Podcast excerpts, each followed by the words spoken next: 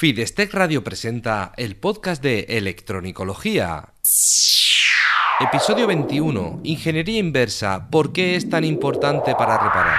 Electrónica.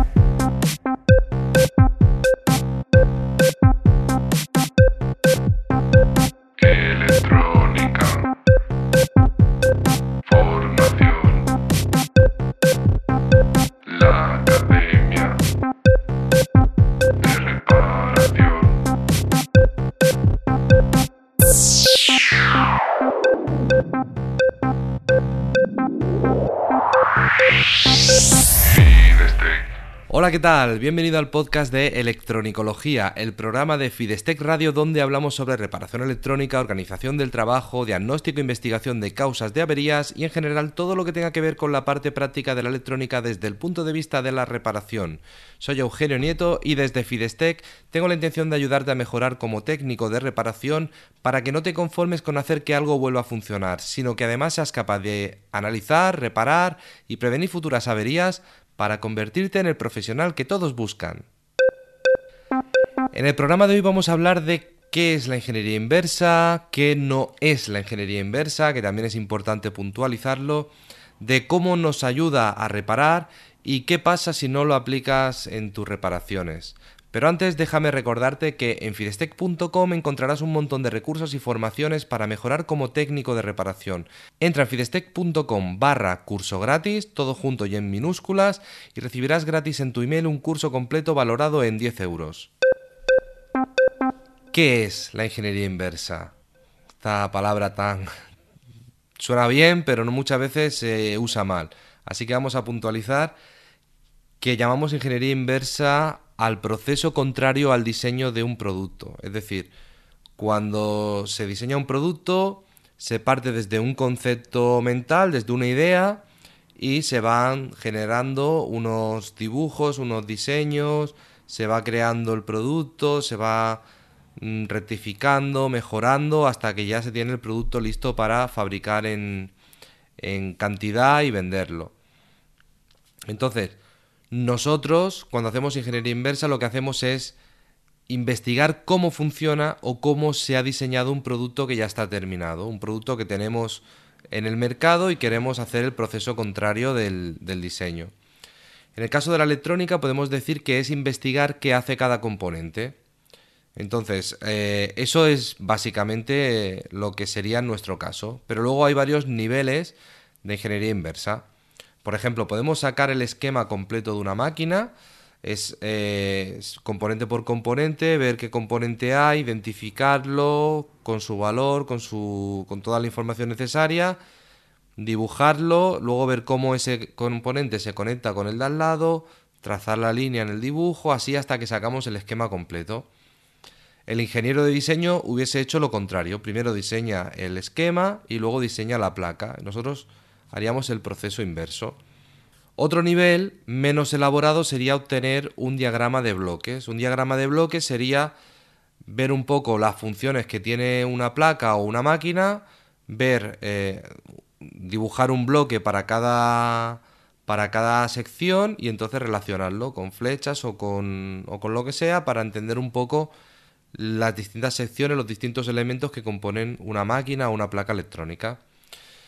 Todo depende del resultado en el que, bu- que buscamos en cada caso. Si, por ejemplo, solo queremos conocer cómo se comportan eh, cuatro o cinco componentes de una placa, pues simplemente tenemos que ver cómo están conectados, podemos dibujar el esquema o podemos tomar notas directamente en la placa.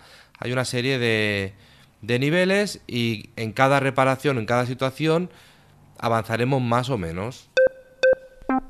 Es importante entender bien qué no es la ingeniería inversa. No debemos confundirnos, porque cuando hablamos de ingeniería inversa a veces hablamos de piratería, de clonar, de duplicar, de imitar, y esto no es la ingeniería inversa. La ingeniería inversa no es piratear ni copiar productos. ¿Por qué?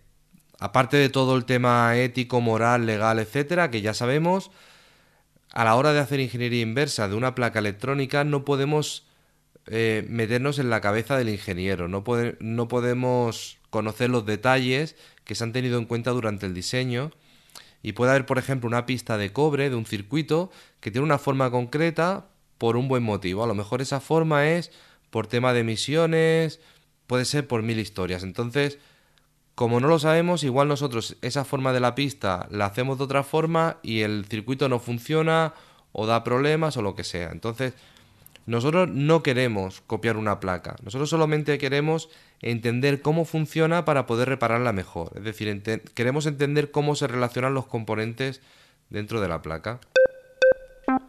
¿Cómo ayuda a reparar la ingeniería inversa? ¿Para qué queremos eh, aprender todo lo necesario sobre ingeniería inversa si lo que queremos es reparar? No queremos crear un producto ni queremos tampoco estar ahí sacando esquemas.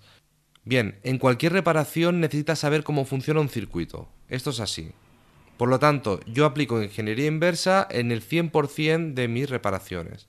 Y estoy seguro de que todos los técnicos hacen exactamente lo mismo. Ya digo, hay muchos niveles de ingeniería inversa y no quiero decir con esto que cada reparación tienes que sacar el esquema. Simplemente cuando tienes una placa delante, tú haces ingeniería inversa. Tú vas a mirar para qué sirve cada sección o, o vas a ver dónde está la entrada o cómo se conecta y ya eso, toda esa investigación forma parte de la ingeniería inversa. Por lo tanto, siempre vamos a hacer ingeniería inversa y siempre vamos a eh, apoyarnos en ella para poder reparar.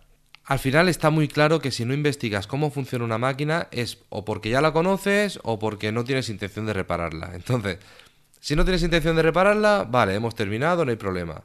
Y si no lo haces porque ya la conoces, al final es porque ya la has investigado antes, ya has hecho ingeniería inversa antes o sea que al fin y al cabo, siempre que resuelves una avería, has utilizado la ingeniería inversa.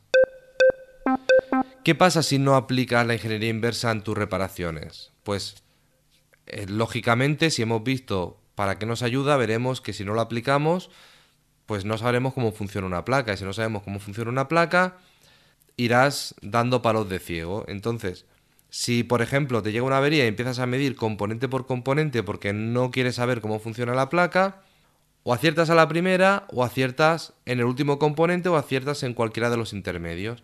Entonces vas a tener que estar dedicando mucho tiempo o vas a depender mucho de la suerte para ver si tardas un minuto o tardas 10 días en, encontrar un componente averiado. Y además de esto, si mides componente a componente, a lo mejor no tienes los equipos de medida para medir todos los componentes, entonces te vas a atascar. Incluso aunque abras una placa y te encuentres un componente quemado, no basta con cambiarlo y ya está. Que a veces hacemos eso y no es lo correcto.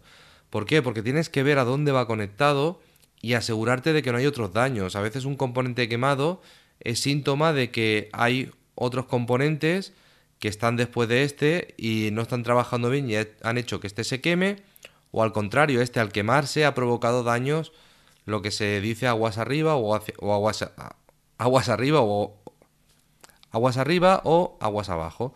Entonces hay que tener en cuenta todo esto para no cambiar una pieza y poner la placa en marcha y que vuelvas a quemar otra pieza o quemen más componentes. Muy importante todo esto tenerlo en cuenta.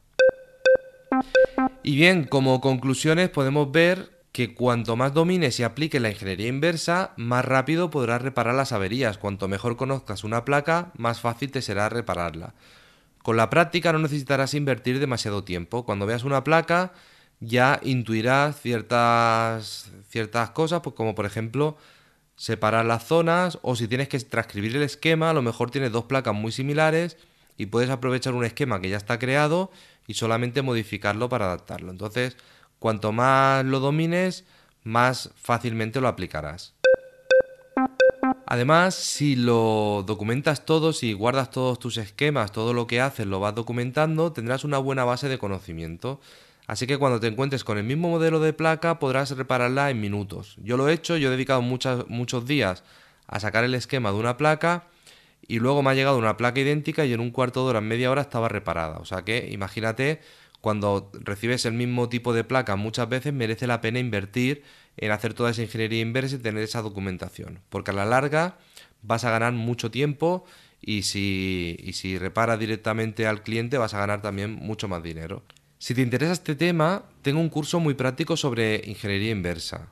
Te dejo el enlace debajo de este episodio para que puedas echar un vistazo, ¿vale? Es un curso muy práctico en el que se hace ingeniería inversa de una placa real, o sea que echa un vistazo porque te puede interesar. En fin, espero haberte ayudado con esta reflexión y en el próximo episodio te hablaré sobre otro tema, quizás el que tú propongas en los comentarios. Muchas gracias por escucharme, por dejar tu comentario, por compartir y recomendar este episodio en tus redes sociales.